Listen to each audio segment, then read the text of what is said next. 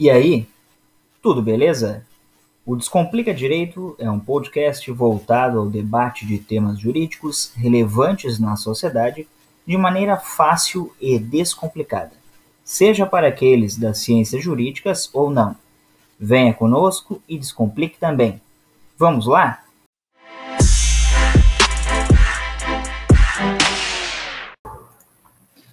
Boa noite, pessoal.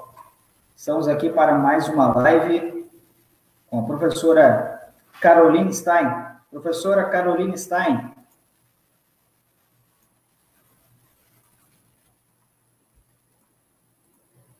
E aí, professora? Tudo bem? Tudo bom. A senhora me escuta bem? Escuto bem. Me escuta? Tudo certo. Então, pessoal, hoje vamos discutir na verdade, vamos escutar e conversar com a professora Caroline Stein sobre esse importante capítulo da nossa história recente do processo penal e um importante tema: prisão preventiva e o pacote anticrime. Mais precisamente, a Lei Federal 13.964 é, de 2019, que não só mudou alguns aspectos relacionados aí a medida cautelar e prisão preventiva, mas também outros aspectos. A professora Caroline Stein, a quem eu já agradeço de antemão ter aceito o nosso convite e por estar hoje conosco compartilhando esses conhecimentos tão, tão profundos, é uma honra tê-la conosco para conversar então sobre esse tema. A professora Caroline Stein é doutoranda em Ciências Criminais pela Pontifícia Universidade Católica do Rio Grande do Sul, é mestra também pela PUC do Rio Grande do Sul, professora universitária do IPA Metodista e também advogada. Professora Carolina Stein, novamente, uma satisfação tê-la conosco e a palavra está com a senhora. Obrigada, Martinez. Eu queria dizer uh, que a satisfação e a honra é toda minha. Eu fiquei muito emocionada quando tu me convidou. Eu não fui tua professora, né? Mas eu fui muito próxima, né? De, de quem tu, tu foste cria, digamos assim, né? Que é o professor Marcelo Reis. E eu acho que eu senti, quando eu recebi o convite, um pouco do, do orgulho que o Marcelo tem de ti, né? Te viu é. iniciar a tua caminhada, né? Tá te vendo aí na advocacia e eu te acompanho, acompanho a Carla também. E para gente que é professor é muito bom isso, né?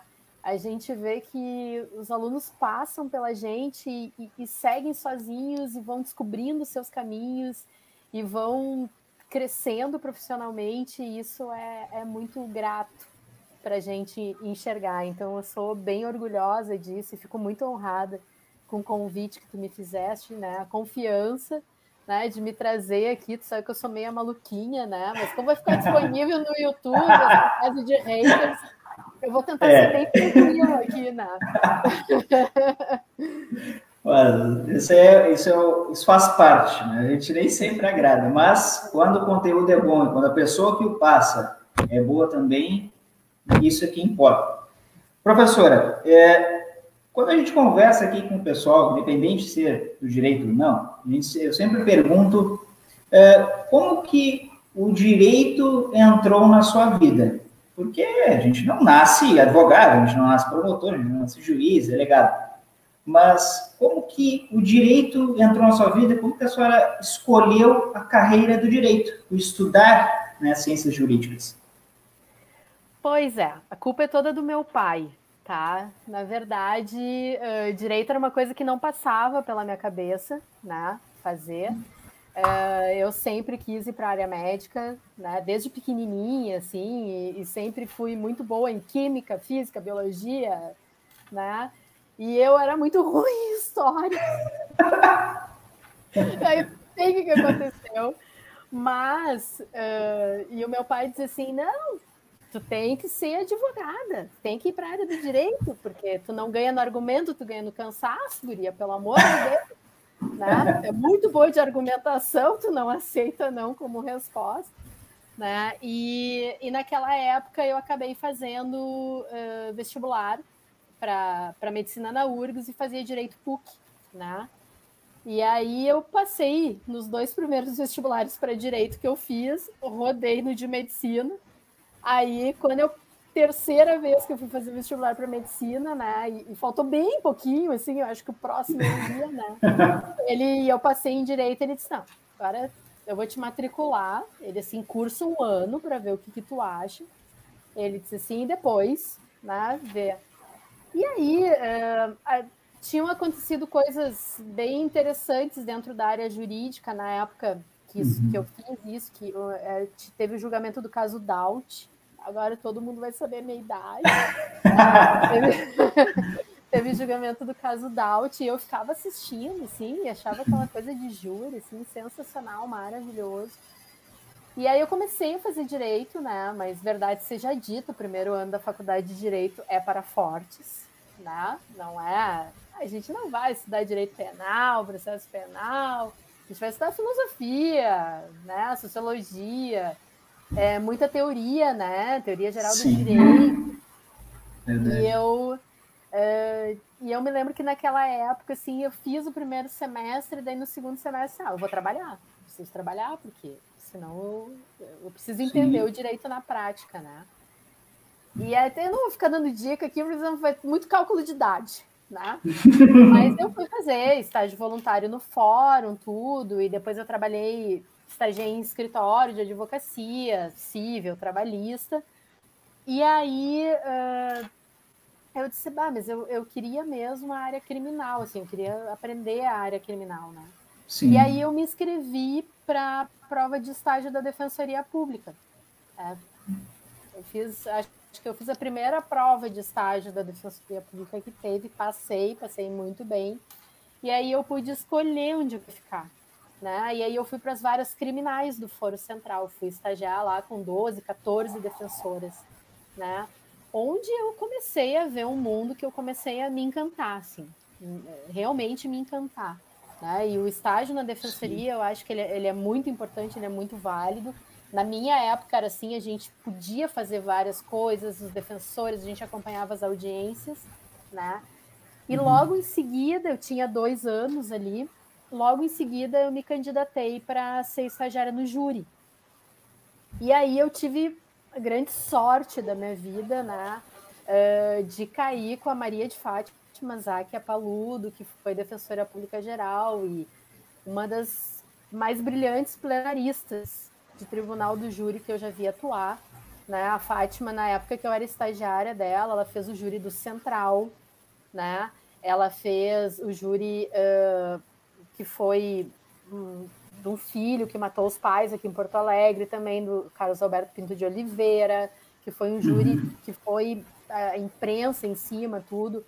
Então, e alguns outros júris bem significativos, e eu tive o prazer de acompanhar a Fátima, né, de ganhar a confiança dela, e aprendi muito, muito com ela, e o Tribunal do Júri encanta, né? Aquela coisa é, ainda é o procedimento que, pelo menos para mim, me enche os olhos, né? E tanto que eu estudo ele até hoje, né? Vou com ele até o doutorado, estou com ele no doutorado, né? Matemática que, que me é muito cara.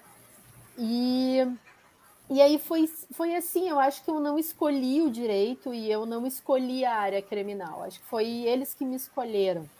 Né? E é, a, a coisa fluiu de uma maneira, assim, muito muito tranquila entre nós. Mas assim, né, Martinez, verdade seja dita, né? Quando a gente, enquanto a gente está na faculdade, a gente é estagiário, a vida é uma, né? Quando a gente vira profissional e a gente está sozinho, e isso tu vai poder me corrigir tranquilamente, né? Aí, aí o bicho pega, né? E a gente, a coisa não é tão simples assim né, o, o, início de carreira, os confrontos, principalmente na área criminal. Não era há 23, 24, 25 anos atrás, quando eu comecei, né, e hoje continua não sendo. A área criminal ainda é uma área restrita, é uma área fechada, é, é uma área, é, digamos assim, com poucas mulheres atuantes na advocacia privada, né? Nós poderíamos ter muito mais mulheres atuando. Sim. na advocacia privada. E é uma área onde eh, que mexe muito com o nosso emocional, né? Porque uma coisa é o que a gente estuda, uma coisa é aquilo que a gente acredita, né? E outra coisa é o que a prática nos traz, né? E mais ainda, né? As taxações, né? Que a gente fica submetido. Ah, uhum. advogado criminalista, né? Porta de cadeia, defensor de bandido, né? Vocês estimulam, vocês querem estimular a criminalidade e acabar com a sociedade. Ganham rios de dinheiro para defender políticos e empresários corruptos, né? São milionários. Então, é, é, é, é um, a área criminal ela cria fetiches, né? Que nos atingem. É, ontem eu estava dando aula e eu estava contando para os meus alunos, né? O Foro Criminal aqui em Porto Alegre, ele é um prédio de andares e ele tem uma rampa dentro.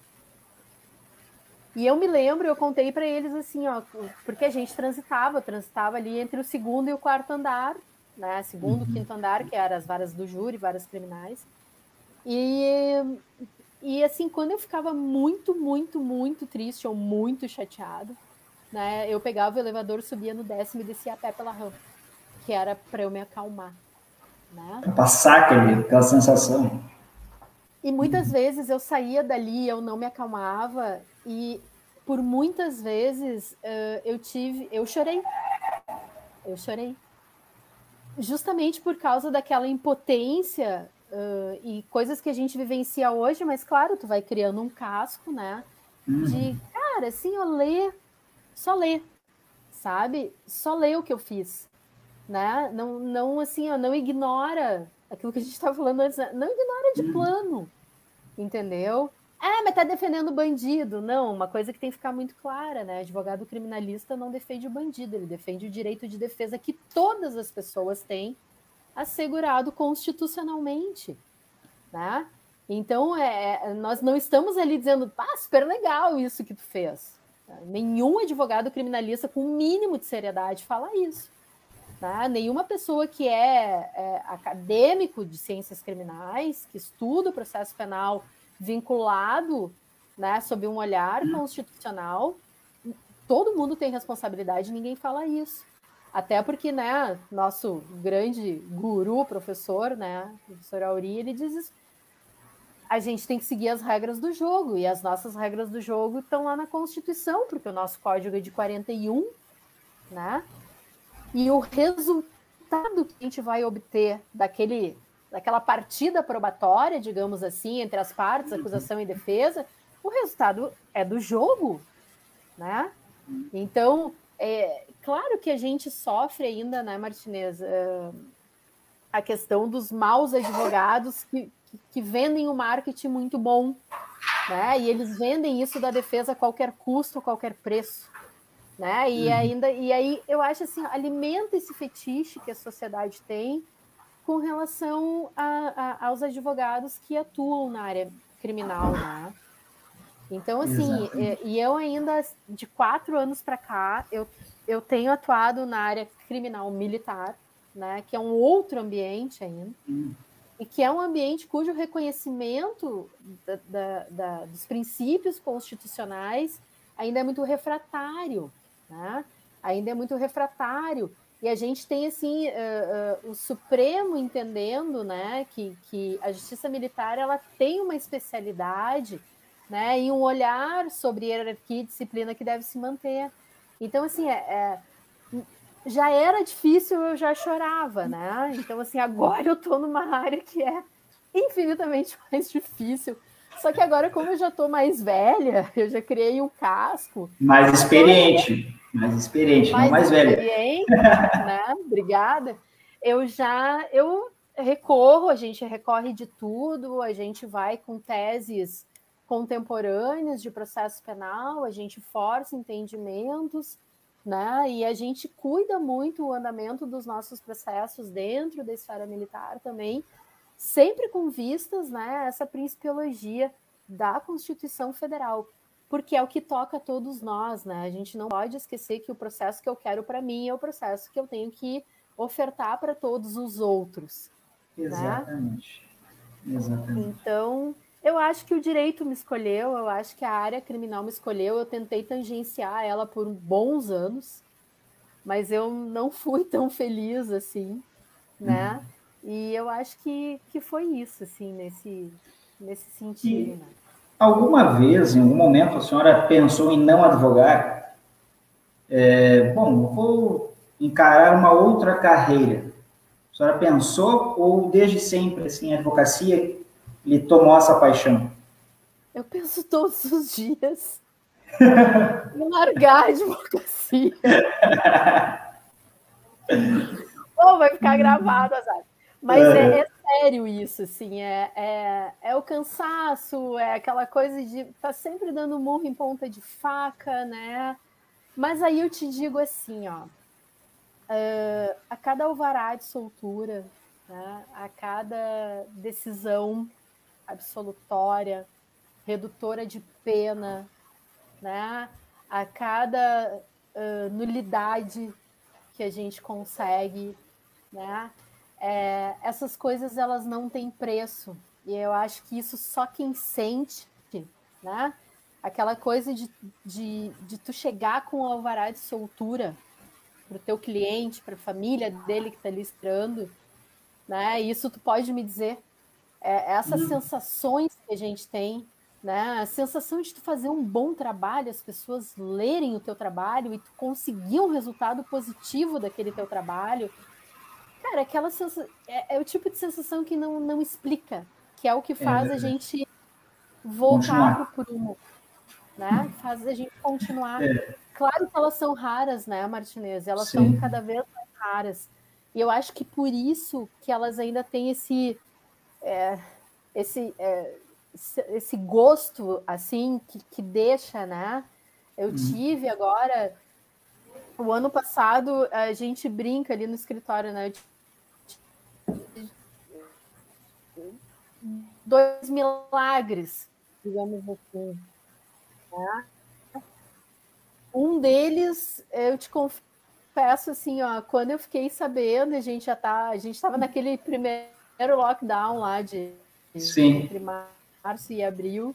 Uhum. Né? Um deles, quando eu fiquei vendo, assim, comecei a chorar.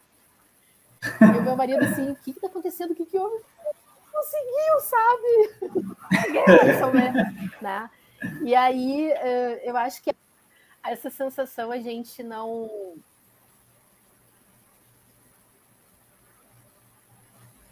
energia, é o que alimenta a gente. É, é, é, o que realmente alimenta a gente, né? Então, mas eu te confesso, eu tranquilamente, né? Mas daí, assim, eu fico pensando nisso aí, o que, que, que, que a Carolina vai fazer? A Carolina vai fazer doutorado, né? Eu podia ter ido vai fazer sofrer um pouco mais. efetivamente. Mas... Né? Mas eu acho é, bem mais, né? Mas eu acho assim que uh, uma coisa a gente conversa muito, né, entre os colegas, tudo. Uh, eu acho que a gente tem que seguir em frente. E a gente tem, como professor, a responsabilidade de passar esse viés crítico para vocês em sala de aula. Né? Aceitem ou não aceitem, mas entendam que, que a regra é essa. Eu tive feedbacks muito felizes enquanto eu tive ali em Osório de pessoas que no primeiro, segundo, terceira aula assim, me olhavam, sabe? E depois eu acabei dizendo assim, bah, prof, realmente assim, ó, o jeito que tu coloca, né? E a gente tem que entender que o processo é um processo para todos. Tá? Então eu acho que isso não tem preço e a gente precisa continuar, principalmente nesses tempos difíceis que a gente está vivendo, e a gente vai viver por um bom tempo. Eu acho que a gente precisa continuar na, Verdade. na digamos assim, né? Né, batalhando todos os dias. E essa sensação que a senhora descreveu, tentou descrever, porque ela me parece indescritível, é, eu acho que não só uma sentença absolutória ou uma, né, uma reconhecimento de uma nulidade, mas qualquer despacho que entende aquilo que está sendo colocado, parece que é um fôlego novo, né? É, é uma coisa assim que... É, e assim, enquanto já está um pouco desgastado, a gente conversa, puxa, mas eu acho que não está certo. Aí dá aquele ânimo de novo. E me parece que, e claro que isso para o advogado é ótimo, para a parte é melhor ainda, mas para aquelas pessoas que estão nos, nos assistindo, vamos ouvir apenas né, depois, é, é, interessante esse feedback que a senhora está passando, porque é uma falácia essa história de que não se prende. É uma, é uma falácia tão grande que é importante todas as vezes ser é, referida novamente. É, eu, eu escuto pessoas dizendo que, olha, todos os dias estão falando que isso, que aquilo, sobre prisão, ah, que coisa chata. Não, não é chato. Porque quanto mais se disser que realmente se prende e não se solta, parece que em algum momento isso vai entrar na cabeça das pessoas, elas vão compreender. E outro ponto que a senhora mencionou sobre o processo. Se o processo ele é para todos, eu não posso desejar para o outro aquilo que eu não quero para mim, né? E ah, talvez a senhora vá me corrigir, mas é, é, bem aquela história. Eu só vou saber o que realmente acontece quando acontecer próximo de mim. Quando for alguém próximo, não, às vezes não da família, mas um amigo, um conhecido, qualquer pessoa próxima, um colega.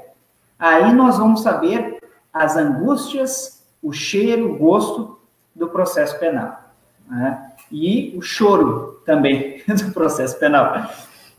Professora, é, dentro dessa perspectiva, então, a gente tem aí o CPP de 41, o Código Penal de 40 e a Constituição de 88. E agora, recentemente, então, o tão é, afamado ou malfadado pacote anticrime, que sofreu muitas alterações ali na, na sua tramitação, mas o que, que a senhora pode dizer o que é esse tal pacote anticrime? Tu sabe que eu não gosto do nome, né?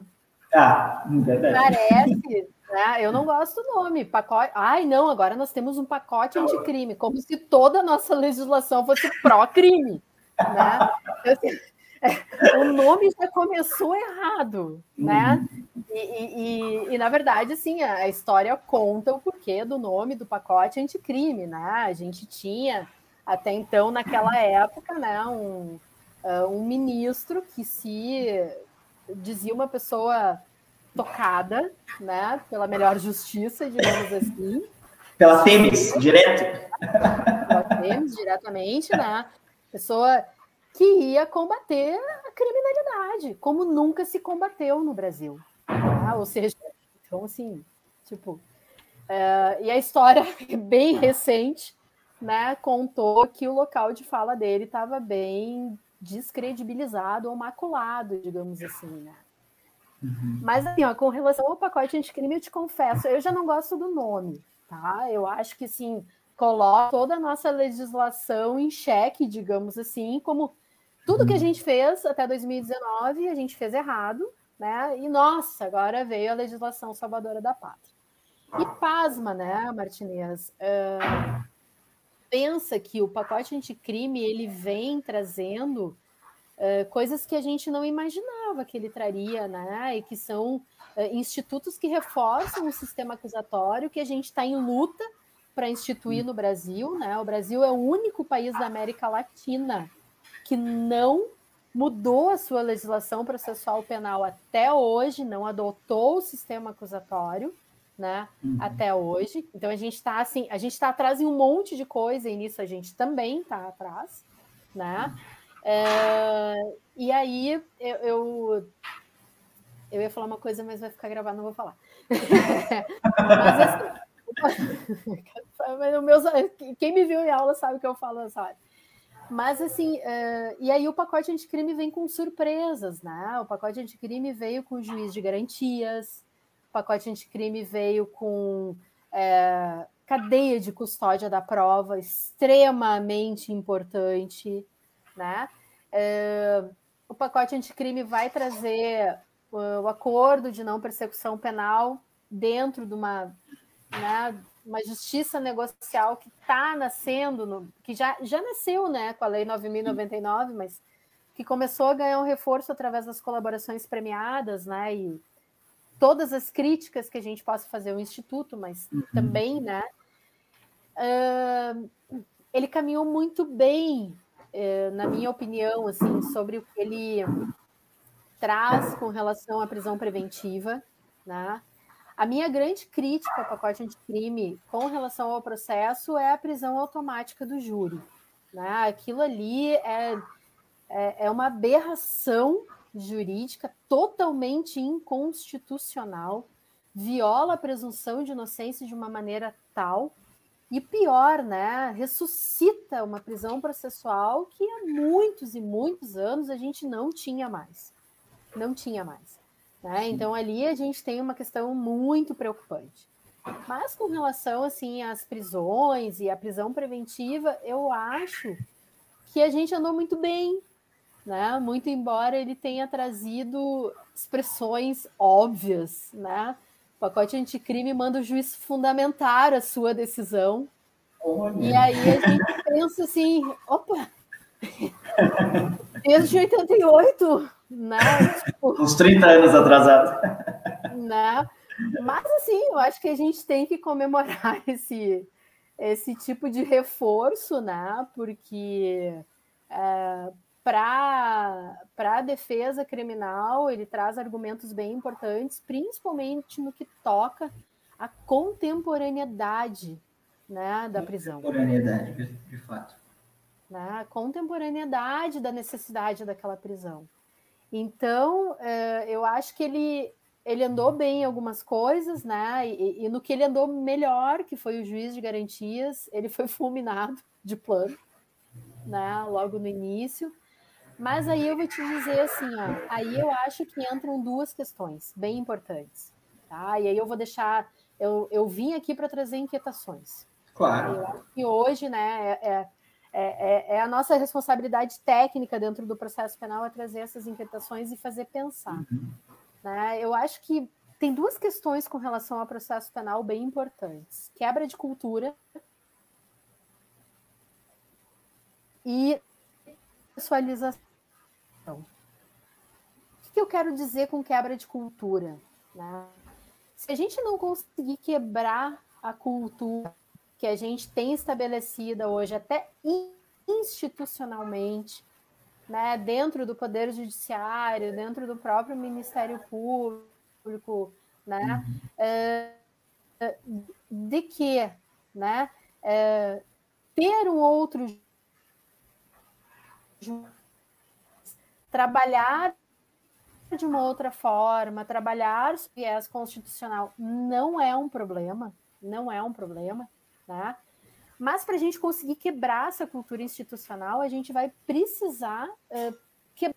Né? O Chile fez uma uh, revolução no sistema de justiça criminal dele, e, e, o mais legal é que o Chile ele fazia campanhas públicas explicando que era necessária a mudança. Né? Uhum. O Chile fez um plano de demissão voluntária porque ele entendeu que aqueles magistrados que estavam inseridos naquele sistema que ficaram vinculados muito tempo àquela, àquele ambiente ditatorial, eles não iam conseguir enxergar o novo sistema de uma maneira diferente, né? Uhum. Então, assim, eles trouxeram atores técnicos novos para isso. Me parece que é, as reformas processuais penais que aconteceram aqui na América do Sul, elas passaram por esse caminho de quebra de cultura. A gente precisa dizer para as pessoas que a Constituição existe, né? Ela existe desde 1988 e que aquele catálogo de direitos fundamentais é um refor é, é, é a base democrática de um país. É a base de democracia. É, é, de, eu, eu gosto de dizer que direitos humanos é, é a base sólida da democracia de um país. Mas nós vivemos num, num ambiente onde falar de direitos humanos, querer trabalhar com processo penal e mudar cultura é praticamente criminoso, né? E no ambiente que a gente está hoje, no ambiente de perseguição de falas, é infinitamente pior. Infinitamente pior. E quando eu te trago o elemento da pessoalidade, a gente nota muito ainda que qualquer crítica ao processo penal, qualquer crítica a decisões do processo penal são pessoalizadas. Parece que tu está ofendendo a própria pessoa. Né? Uhum. Quando eu entro com pedido de quebra de cadeia de custódia de uma perícia, eu não estou dizendo que foi culpa do perito. Eu estou dizendo que, dentro das possibilidades que o perito tinha de realizar aquela perícia, faltaram elementos e não foi cumprida a cadeia de custódia daquela prova. Né? Se eu entro com habeas corpus, pedindo a liberdade do meu cliente e dizendo que a decisão ela está falha em tais e tais pontos com relação ao conteúdo que existe dos autos, eu não estou xingando o juiz. Eu só estou dizendo que tecnicamente a forma não está sendo seguida. E a gente tem essa tendência a pessoalizar absolutamente tudo. E aí eu vou te dizer e vou falar do meu local de fala, que é a advocacia. Tem uhum. advogado que reforça isso porque transforma o processo num joguinho. Ah, eu tenho tantas absolvições, eu tenho tanta não sei o quê, tem né, né, né, né. Entendeu? Não é, processo, processo é vida, é liberdade das pessoas. É processo penal é responsabilidade. E aí tu vai me dizer assim, ah, porque eu tenho tantas absolvições. Não, velho, tá, não fez mais que teu trabalho, trabalhou direito, entendeu? Então, uhum. assim, ó, eu acho que essa questão da pessoalidade a gente ainda tem muito. E a gente vende isso muito, né?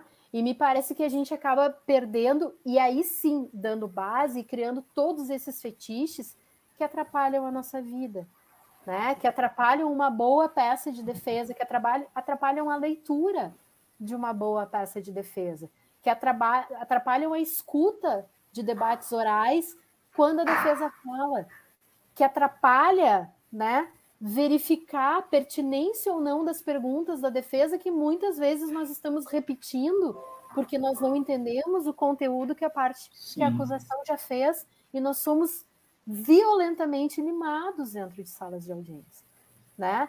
Que, que, que impede muitas vezes, conforme o cliente que tu chega, que a tua sustentação oral seja, né, escutada com toda atenção. A gente precisa falar disso, sabe, Martinez? Porque assim, ó, parece que a gente vive num sistema perfeito e a gente não vive nesse sistema perfeito. Tá muito, cada dia tá mais difícil de advogar. E aí, e tudo que a gente quer é paridade de armas dentro do processo penal. É um processo equilibrado dentro das regras, com observância das regras. E quando eu questiono que a regra não foi observada, eu não estou xingando as pessoas, eu só estou dizendo exatamente isso. Existe uma regra processual que passa por um filtro constitucional que aqui, desculpa, não foi observada. A gente precisa amadurecer no processo penal. E a gente não está conseguindo.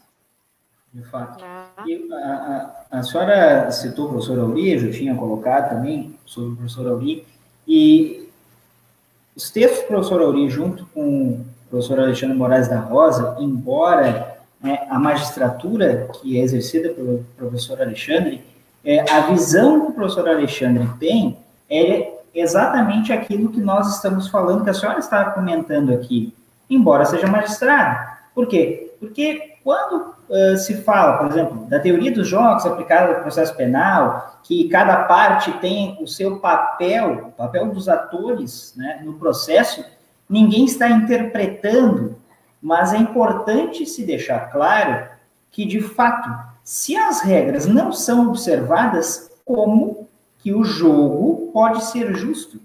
Ele, ele nunca vai ser justo, sempre vai ser esparelho, sempre vai passar. Vai, é, vai estar desequilibrado. Sempre. É como se numa corrida de cavalos alguém largasse na frente depois eu, eu tomasse, sabe, tentasse correr, ou mesmo no atletismo, qualquer exemplo. E essa é a percepção. É claro, são, a gente está colocando aqui de maneira mais singela, mas é importante essa sua fala para aquelas pessoas que não são do direito, que estão nos acompanhando, ou que vão nos acompanhar, porque é, é retratado a realidade nua e crua do processo. Quando a gente vê aqueles números, né, as discussões do alto índice de prisões provisórias, por exemplo, que de fato, no caso, né, exemplo da prisão preventiva, uma, uma espécie e não, mas ainda tem que se prender mais. Olha, é, não é à toa que a senhora deve saber bastante que muitos já progrediram de regime, por exemplo, fechado para o semiaberto, e não é cumprido porque não tem espaço no semiaberto, ou seja, as pessoas continuam presas. E elas continuam, às vezes, presas de maneira equivocada, de maneira errada. Né? O prazo, quando o advogado não cumpre, ele é peremptório. Perdeu, precluiu. Agora, quando a acusação não cumpre, não. Agora a pandemia também ajudou. Então parece que é um choro livre, né? Mas é, de fato é isso. Então é importante a sua fala, é importante essa, essa destrinchar né, do processo aqui. É, com relação à prisão preventiva, então nós temos ali aqueles pressupostos, aqueles requisitos, né? O que a senhora poderia falar para essas pessoas que não são do direito, o que ela é e o que, ela provoca no processo? E se esse tempo depois ele, bom, eu fiquei preso, e depois se eu for condenado, e daí? O que acontece? É contado? Eu vou tentar ser bem didática, então, assim, né? É, e, e, tentar falar o um menos juridiquês possível. Tá? Uhum. A gente trabalha, a prisão preventiva nada mais é do que uma prisão cautelar. Né? No processo penal brasileiro, a gente tem prisões de caráter cautelar, né? Daquela sensação de cautelaridade, de imediatidade, daquele momento que eu preciso daquela segregação, e nós temos a prisão por pena, que é aquela que depois que eu tenho uma sentença penal condenatória, né, transitada em julgado, eu vou começar a cumprir aquele tempo de pena. Então, essa é a prisão uhum. por pena. Né? E aí eu vou ter lá 5, 7, 8, 25, 30, 400 anos de pena para cumprir. Né? Mas a prisão preventiva, ela tem a característica de cautelaridade. Ou seja, naquele momento que os atos processuais estão acontecendo, eu preciso ter aquela pessoa segregada por alguns requisitos, né? Que seria garantia da ordem pública, garantia da ordem econômica, né? Para para aplicação da lei penal e garantia uhum. da instrução criminal, garantia da instrução do processo, tá? Mas eu tenho que ter só isso? Não, eu tenho que ter indícios de autoria, realidade de que aquela pessoa que eu quero segregar tutelarmente, né, ela, ela participou e cometeu, né, é, cometeu não, mas ela participou e é suspeita de ter cometido aquele delito, né? Porque a gente uhum. só vai poder afirmar que ela efetivamente cometeu depois da sentença penal condenatória transitada em julgado. IVA, ela pode acontecer na fase da investigação, do inquérito policial, ela pode acontecer a qualquer tempo no processo.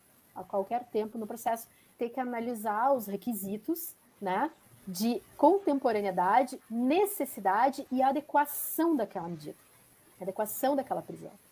Uh, o que, que acontece na prática? Né? Na prática, a gente tem aquela sensação assim, ó, na dúvida a gente prende. Depois a gente vê o que, que vai acontecer. Qual é o grande problema disso, né, Martinez? O grande problema disso é que a gente tem prisões preventivas de três, quatro, seis, oito anos de pena. 10, né? 10 exagerando, mas assim, uhum. seis anos. Né? A gente teve um júri famoso recente há pouco tempo que um dos acusados estava preso, preso há seis anos e foi condenado a uma pena, ou estava preso há cinco anos, preventivamente, né? E foi condenado a uma pena de seis anos e alguma coisa, não, não sei exatamente, não me lembro exatamente, né? E aí, o que, que a gente ouvia na mídia? As pessoas diziam, mas já vai sair? Sim, meu amor. Já vai sair. Ele está preso há cinco anos cautelarmente. Ele praticamente cumpriu a pena dele enquanto ele respondia o processo. Mas isso, isso ainda não é o pior. O pior são aquelas pessoas que ficam dois, três, quatro anos presas preventivamente, quatro anos presas preventivamente, e são absolvidas. E aí eu pergunto: quem é que devolve para ela esse tempo? Né? Porque as pessoas acham que né, a gente ainda ouve falar, mas a prisão é hotel de luxo sustentado pelo Estado. Quer ficar 24 horas? a gente providencia. Né? E assim, eu, eu me indigno muito falando isso. Porque é isso que as pessoas têm que ter a noção. E o sistema ele está muito próximo de nós, Martinez. Essa divisão em cidadãos de bem e cidadãos de mal não cola mais. O sistema ele está muito próximo da gente. E quando o sistema nos alcançar, aí a gente vai entender a diferença disso. E por que, que eu digo isso? Porque todos os atores técnicos envolvidos no processo penal são responsáveis. Sim, por isso. A gente pega essa pessoa, absolve essa pessoa depois de quatro anos presa cautelarmente, ainda que por insuficiência de provas, e se ele é absolvido por insuficiência de provas, é porque eu já não tinha tantos indícios dentro do processo e aí, o que, que a gente diz? Bah, velho, desculpa, valeu, foi mal, né? Mas aí, não gera constrangimento ilegal isso, a gente estava só fazendo o nosso trabalho. A gente precisa ter responsabilidade pelos nossos discursos. E isso é o problema das prisões. A gente tem aí uma massa carcerária no Brasil que gira em torno de 750, 800 mil presos. Né? A gente teve uma baixada agora em relação uh, por causa da pandemia, mas esses números baixaram muito lá no início em função da resolução do CNJ e depois eles voltaram a aumentar. O encarceramento voltou a aumentar e a redução né, uh, das liberdades provisórias foi bem drástica. Né? Então, assim, é, eu te confesso assim, ó, é quase um milhão de pessoas presas, né? Nós temos a terceira maior população carcerária do mundo, do mundo, com déficit de vagas de 250, 300 mil vagas, né? Ou seja, onde cabe seis tem 45. Né? Que tipo de cumprimento de pena é esse? Né? É, que, que tipo de prisão cautelar é essa? Né? O que, que, que eu estou querendo com isso? E aí, por isso que eu te digo assim, ó, a sensação que eu tenho é essa, na dúvida a gente prende. Depois a gente vai ver o que vai acontecer. E isso é muito, muito ruim. Porque eu me lembro que uma vez eu estava num curso, estava uh, tava dando uma aula num, num curso, uh, onde tinham né, uh, advogados, juízes, promotores, policiais. E aí eu disse assim: o problema é que a gente prende muito, mas a gente prende mal. E aí uma policial levantou e disse assim: Não, mas eu não pre... eu não faço isso. Tu, tu entendeu a pessoalidade? Sim. Eu não estou dizendo que tu faz. Eu estou uhum. dizendo que a gente prende mal porque a gente não consegue reduzir o índice de criminalidade. Porque o índice de criminalidade, e aí a gente vai bater lá em 44, 45% de presos provisórios dessa massa de 700, 800 mil pessoas, que são aqueles que estão em processo, não estão em cumprimento de pena, e é um percentual muito alto, né? por que, que a gente prende mal? Porque a gente não consegue reduzir o índice de criminalidade. Mas por que, que a gente não consegue reduzir o índice de criminalidade? Porque índice de criminalidade não se reduz com prisão e processo, se reduz com políticas públicas de segurança pública, muito bem aplicadas. Um plano nacional de segurança pública, planos estaduais de segurança pública que cheguem na ponta que é o hum. policial que, que, que, pratica o policiamento ostensivo. E isso a gente faz. Ah, vão me chamar de comunista aqui, por que, que eu tô? Porque eu estou exigindo política pública de segurança pública. Claro. É isso que vai fazer mudar. É o acesso à saúde, à educação, à infraestrutura, ao mínimo digno de vida. É isso que vai fazer mudar o índice assistência social. É isso que vai fazer mudar o índice de criminalidade. A prisão é consequência de que isso não está sendo feito. O crime é consequência de que isso não está sendo feito. O processo não tem que dar resposta social. Não é através do processo penal que eu vou dar uma resposta para a sociedade. E isso a gente tem que entender. Porque se a gente não entender isso, mas a gente nega, né, Martinez? Aí a gente vai voltar lá naqueles. A gente nega os direitos fundamentais da Constituição, porque, pasmem, direitos fundamentais é tudo. É o meu direito à vida, é o meu direito à saúde, é o meu direito à educação, né? o meu direito à minha privacidade, é tudo isso. E a gente nega isso porque a gente tem. Né, a, gente. Eu costumo dizer muito em sala de aula, e eu acho que vão me proibir de dar aula. Fetiche, né? A gente cria o fetiche, é aquele fetiche do, do pecado, do crime como pecado, do pecador que nunca vai conseguir purgar, né? Nada disso. E aí, assim, tá, mas por que, que a gente não consegue soltar? Né? A gente não consegue soltar. Eu já nem sei mais por que, que a gente não consegue soltar. Né? Porque a quantidade de habeas é uma coisa absurda. A gente está sempre tentando, fazendo, indo e vindo. E parece que a gente tem que provar o impossível, né? Para conseguir soltar. De fato. Eu não sei, eu acho que, que o sistema está sujeito. Uh, o sistema entendeu que ele tem que fazer do jeito que ele faz. E é, quem ou, vai à margem do sistema está sendo. A gente está sendo derrotado. Ou é aquela história, né? É o sistema, faz parte. A pior frase é o faz parte. Né? Ah, mas é assim. Olha, não é assim. Os advogados estão aí para tentar Claro que todos são dignos, todas as profissões. A gente não está falando aqui das pessoas nem das profissões. Uhum. A gente está falando é do jeito de se fazer as coisas. Né? É, é, isso que é importante. Que nem a senhora já disse, é, o importante é deixar claro o, que cada um tem o seu papel. E também é, não é só a legalidade, é a constitucionalidade daquilo.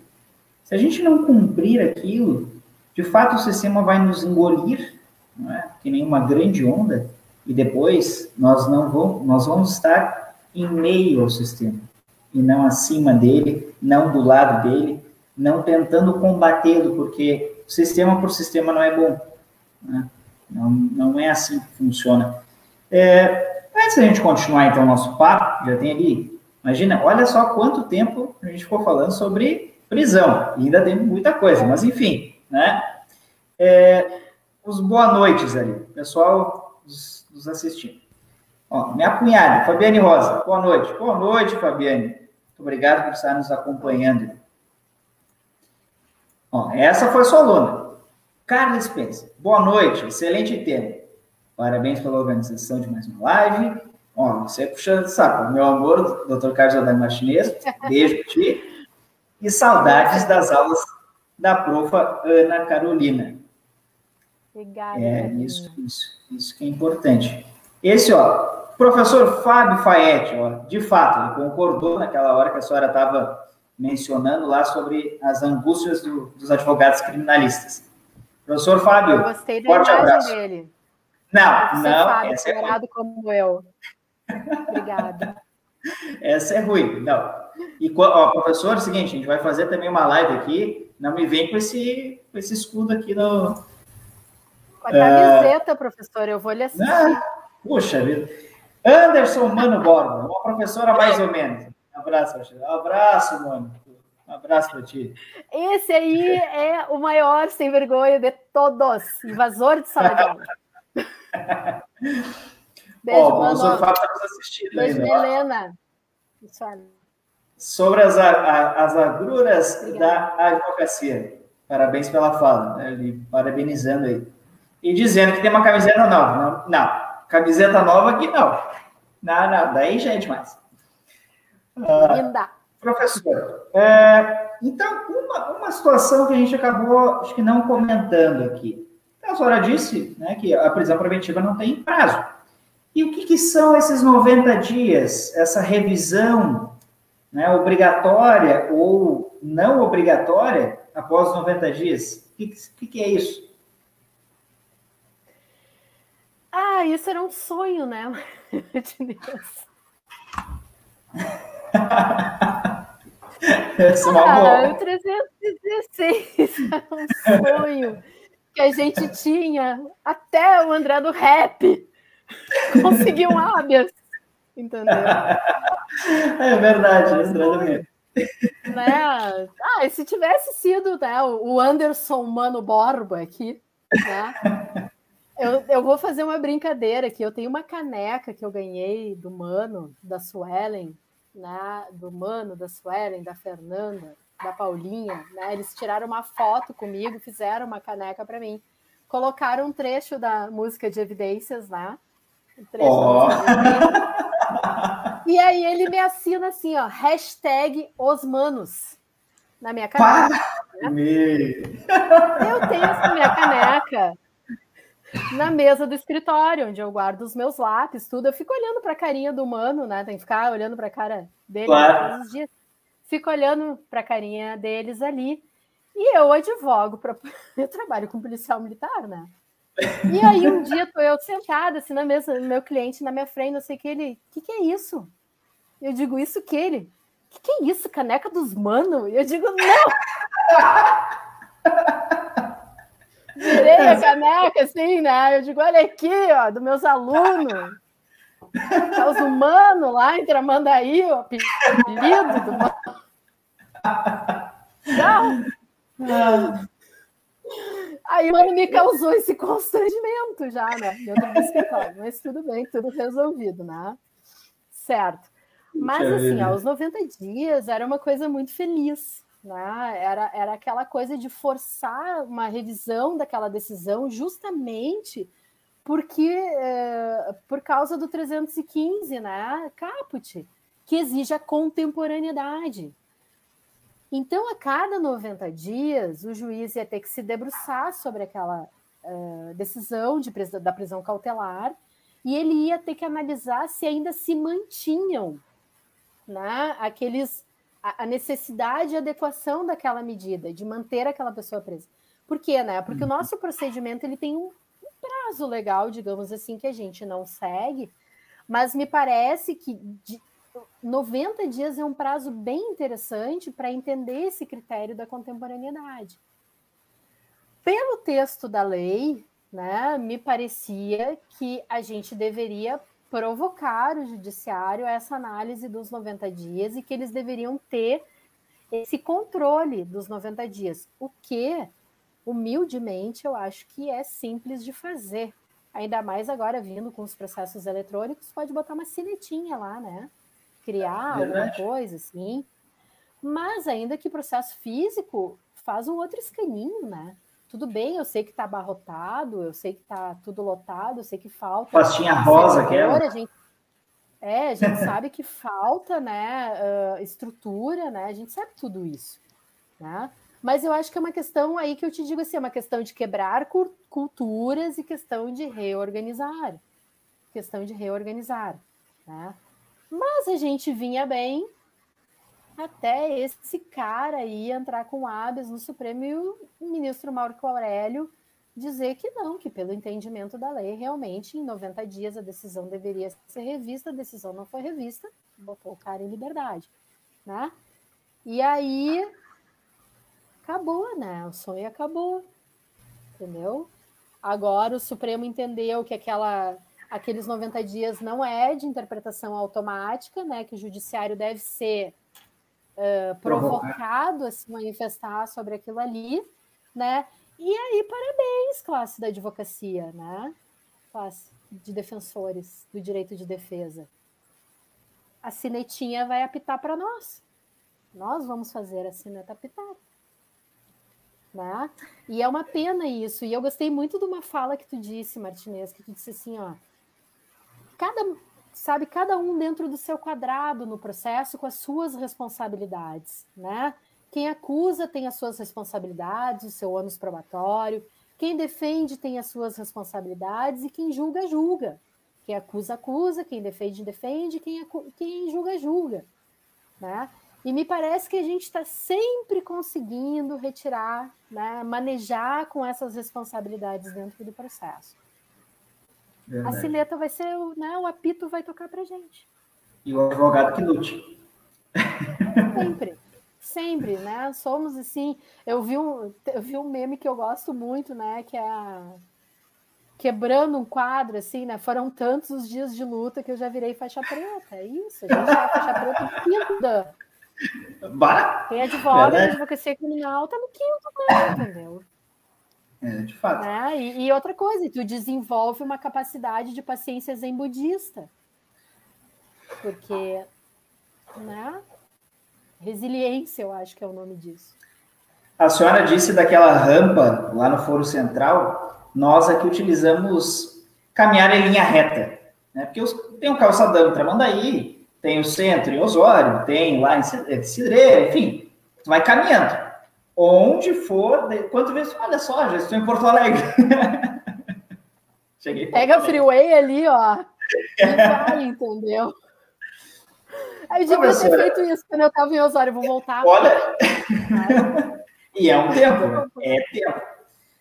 É, professora, então nesse, nessa sua estrada, né, é, na carreira jurídica, advogando, sempre tem aquele caso ou aqueles casos que marcam, seja do início, seja de agora, mais contemporâneo.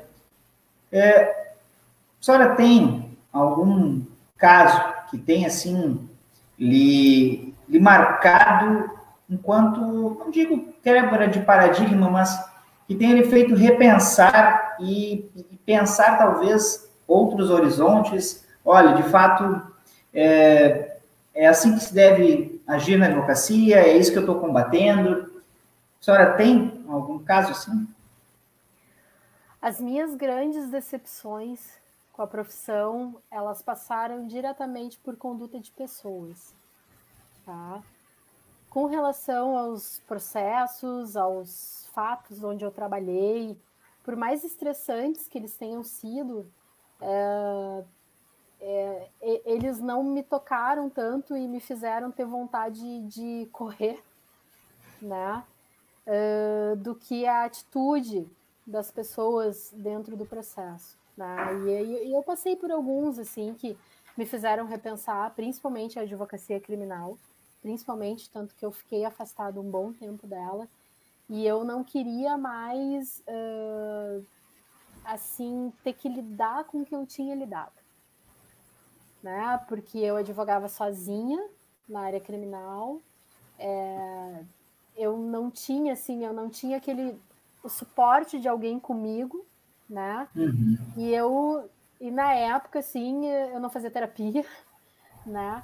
E eu não tinha assim, eu, eu não tinha esse suporte que a gente hoje acaba a gente acaba criando isso muito na academia também, né? É, esse suporte de colegas e etc para fazer essa troca.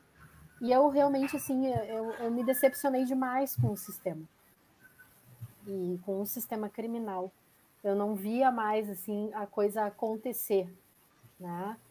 E mas agora é aquilo que eu te falei e tu falou, né, que eu tô eu tô mais experiente, né? A gente fica mais experiente e hoje assim coisas as coisas continuam acontecendo exatamente da mesma forma, né? Mas hoje eu não tenho mais vontade de parar de incomodar. Eu não quero uhum. sair da onde eu tô. Naquela época eu era muito guria, muito jovem, assim, e, e eu sentia, assim, que, sabe, eu, eu, eu, eu fiquei com medo de ir adiante, digamos assim. Né? E esse medo me consumiu, me paralisou. Né? Hoje não, hoje eu não tenho, eu assim, ó, hoje se eu estou incomodando é porque eu estou no lugar certo. Né? Se eu estou desacomodando de alguma forma, eu estou no lugar certo. Né? Eu não vou para o fórum para fazer amizade, eu vou para o fórum para trabalhar e defender o meu cliente. Né? Eu sou uma pessoa, me considero uma pessoa muito bem educada, né? não vou faltar com educação, em hipótese alguma, mas eu estou ali para dar voz ao meu cliente e para fazer a defesa dele. Se vão gostar de mim, se não vão gostar de mim, se vão me cumprimentar no corredor do fórum ou não, esse networking para mim hoje não é mais importante. Tá? O mais importante é eu manter, a credibilidade do meu trabalho, né? a honestidade do meu trabalho, trabalhar dentro daquilo que eu acredito, dentro das regras do jogo, porque eu acredito muito nisso, né? E dar voz para aquela pessoa que está ali precisando ser defendida. Ponto. Sabe? E eu acho que isso me fez entender de uma maneira diferente. E eu vou te dizer que esse crescimento eu só atingi dentro da academia. Sabe? Dentro da que é um outro ambiente de selvageria total, né? Vamos combinar. Mas uh, hoje a Carolina advogada ela é assim. Né? Eu estou ali para fazer o meu trabalho, para fazer bem o meu trabalho, dentro do que eu acredito, e para dar voz àquela pessoa que merece defesa. Ponto. Quer me cumprimentar, não quer me cumprimentar, quer dar soco na mesa, quer gritar, sabe? Quer fazer carinhas e bocas, quer, ei, doutora, pode, pode fazer. Isso aí não é assim, eu sou, eu falo, né? Isso não é um problema. E aí, engraçado, né? Eu falo isso porque desde guria, né, Martinez, eu fui criada com dois irmãos cuja diferença de idade foi, é muito grande, né? Eu tenho um irmão com 12 anos e um irmão com 11 anos de diferença. E aí é muito engraçado, né? Porque eu tenho essa cara de moscona aqui, né? E aí, assim, só que eu não me assusto, entendeu? Eu não me assusto com gritos, caras, bocas, né? Eu não me assusto com isso, sabe? Né? Então, assim, isso é uma coisa que eu sempre brinco, assim, cara, homem gritando, me olhando de cara feia, vindo para cima, não me assusto, né? Eu não me assusto, eu só não gosto uh, da transformação dos ambientes. E aí, assim, uma coisa que a gente falou lá no início, né? Eu, nunca senti, assim... Eu, os meus maiores constrangimentos é os constrangimentos que são dirigidos à defesa, uhum. né? Eu, eu, nunca senti, assim, essa questão do... do tu me perguntou em off, né? Mas essa questão do ser mulher, isso eu realmente eu nunca senti, tá? Isso eu nunca senti, né? Mas eu, eu uh, todos os desconfortos que eu senti até hoje foram com relação ao exercício de defesa, né? Ao exercício de defesa, tentando ser, né? Silenciado, uh, minimizado, desconsiderado, né? E, e, e sim, é, e isso já me fez, isso fez eu me afastar durante um bom tempo, tá? Mas agora eu voltei e agora eu não me importo mais com isso. E que bom que a senhora voltou, porque faz falta, faz falta no processo, faz falta nessa líder que nós temos. Não é porque eu estou na sua frente, mas é, a gente acompanha, claro, de longe, principalmente agora na pandemia, mas exatamente isso que a senhora disse, é, muitas vezes aquela aquela angústia, né, por estarmos sozinhos, por a gente poder compartilhar com os colegas é, da academia, né, ou mesmo não seja da academia, mas da advocacia, de modo geral, uhum. é, aquilo fortalece para que a gente possa continuar né, lutando, como a senhora referiu, e que bom que a senhora está aí, porque é e faz falta, sim, pessoas aguerridas como a senhora, independente, como a senhora disse, do ser mulher, é uma advogada que merece o respeito, como todos nós que estamos aí combatendo e dando voz àqueles que não têm. Então, a senhora faz certo e faz bem.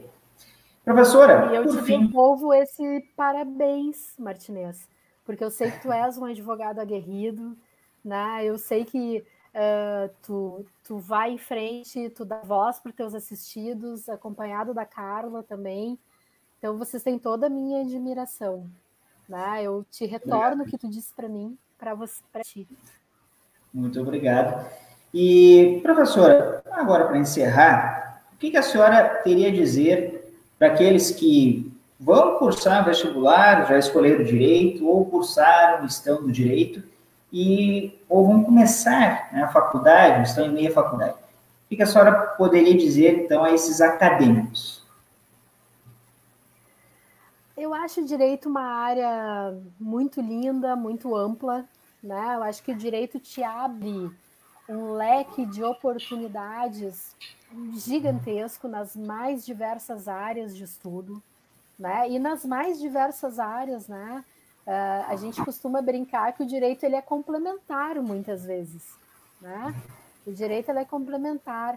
E eu te digo assim que eu acho que é, direito tinha que ser, vir meio que na cesta básica, pelo menos direito constitucional tinha que ser, tinha que ser ensinado em escola, né? Por quê? Porque todos somos sujeitos de direito, né? E a gente tem que se apropriar dos nossos direitos para a gente fazer esse exercício de cidadania, né?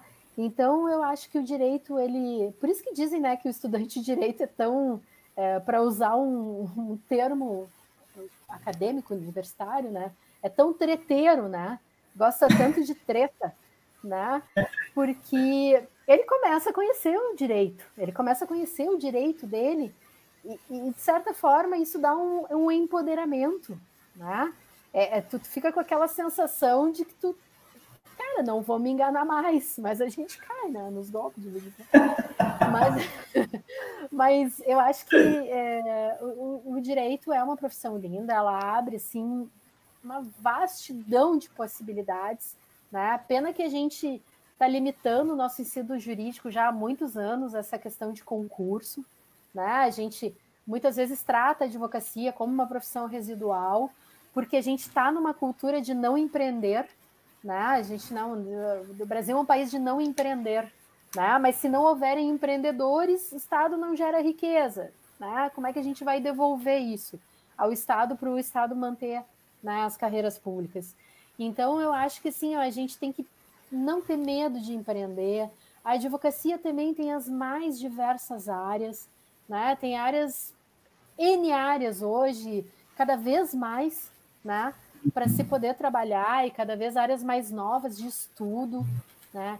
Então eu acho que a gente tem que resgatar a essência do direito, né? do, do direito lá de trás, né? Do, do, dos estudantes de direito do Largo de São Francisco, né? Fica a dica para quando forem a São Paulo, visitem a Faculdade de Direito do Largo de São Francisco, olhem aquelas salas de aula por onde passaram nomes assim gigantescos do nosso país, né? Que ainda tem salas mantidas daquela forma, né? Uh, e eu acho que a gente precisa resgatar isso, a gente precisa retirar o medo do nosso estudante de empreender, né? De, de, de responder por si próprio e, e, seguir em frente, né? E, e o direito também tem as carreiras públicas que são belíssimas, belíssimas, né? Mas é aquela coisa assim, ó, faça o direito por vocação e escolha a sua profissão, né? escolha a sua área do direito por vocação. Estagie nos uhum. mais diversos órgãos, nas mais diversas áreas, né? Não paute a sua vida profissional, né, por aquilo que por aquele ganho, porque você vai ter que construir ele, né? Você vai ter que construir é construir no dia a dia. Né? Então, é, entender isso, entender a vocação, né? entender o que, que, eu vou mais gostar de fazer. E isso o estudante ensina numa área, chegou ali, cinco, seis anos, não aguento mais trabalhar com isso aqui, vai para outra, vai tentar outra. Né? A vida é dinâmica, a vida não é estática. Né? Ai, não, mas aí eu quero me aposentar cedo. Para quê? Né? Agora a pandemia, a pandemia veio nos mostrar isso, né? Essa Verdade. sensação de, né, de ficarmos parados num outro tempo e espaço. Então eu acho que é isso. Eu acho que o direito é uma belíssima área, uma belíssima carreira, né? E eu acho que o estudante ele tem que usufruir da faculdade para descobrir aquilo que vai fazer o coração dele bater mais forte. Porque acontece. Acontece. Professora, agradeço novamente pela sua disponibilidade de estar aqui conosco, conversando durante uma hora, mais de uma hora, sobre esse tema tão importante, sobre carreira, sobre as angústias da advocacia, sobre o exercício da advocacia e sobre tudo isso que permeia as nossas vidas e está logo ali. É uma prisão, é a, a perda ou a ser tolhido de sua liberdade e dar voz àqueles que não têm, muitas vezes. Então, eu lhe agradeço novamente. É, fica o convite é, para uma outra oportunidade. Eu gostaria que a senhora nos dissesse depois, né, contasse sobre o seu objeto de pesquisa lá do doutorado, quando a senhora, então, já tiver né, findado sua pesquisa, e as portas estão abertas, entre aspas, as portas, mas então as fronteiras da internet estão abertas para uma próxima oportunidade. Eu que agradeço, Martinez. Muito obrigada pelo convite. Eu fiquei muito emocionada. Essa uma hora passou muito rápido, né? E espero tenha contribuído aí, né, para o teu programa, para nossa assistência, né? E agradecer a todo mundo aí que, que teve a paciência né, de me ouvir durante esse tempo. Então, foi, foi, foi tranquilo. E para o pessoal que então nos assistiu, nosso agradecimento. Não se esqueçam que essa live estará disponível lá no canal no YouTube, Descomplica Direito, em formato podcast também no Spotify, Descomplica Direito, e nos acompanhe então nas redes sociais, Descomplica Direito 01 lá no Instagram. A todos, um forte abraço e até mais. Muito obrigada. Se cuidem.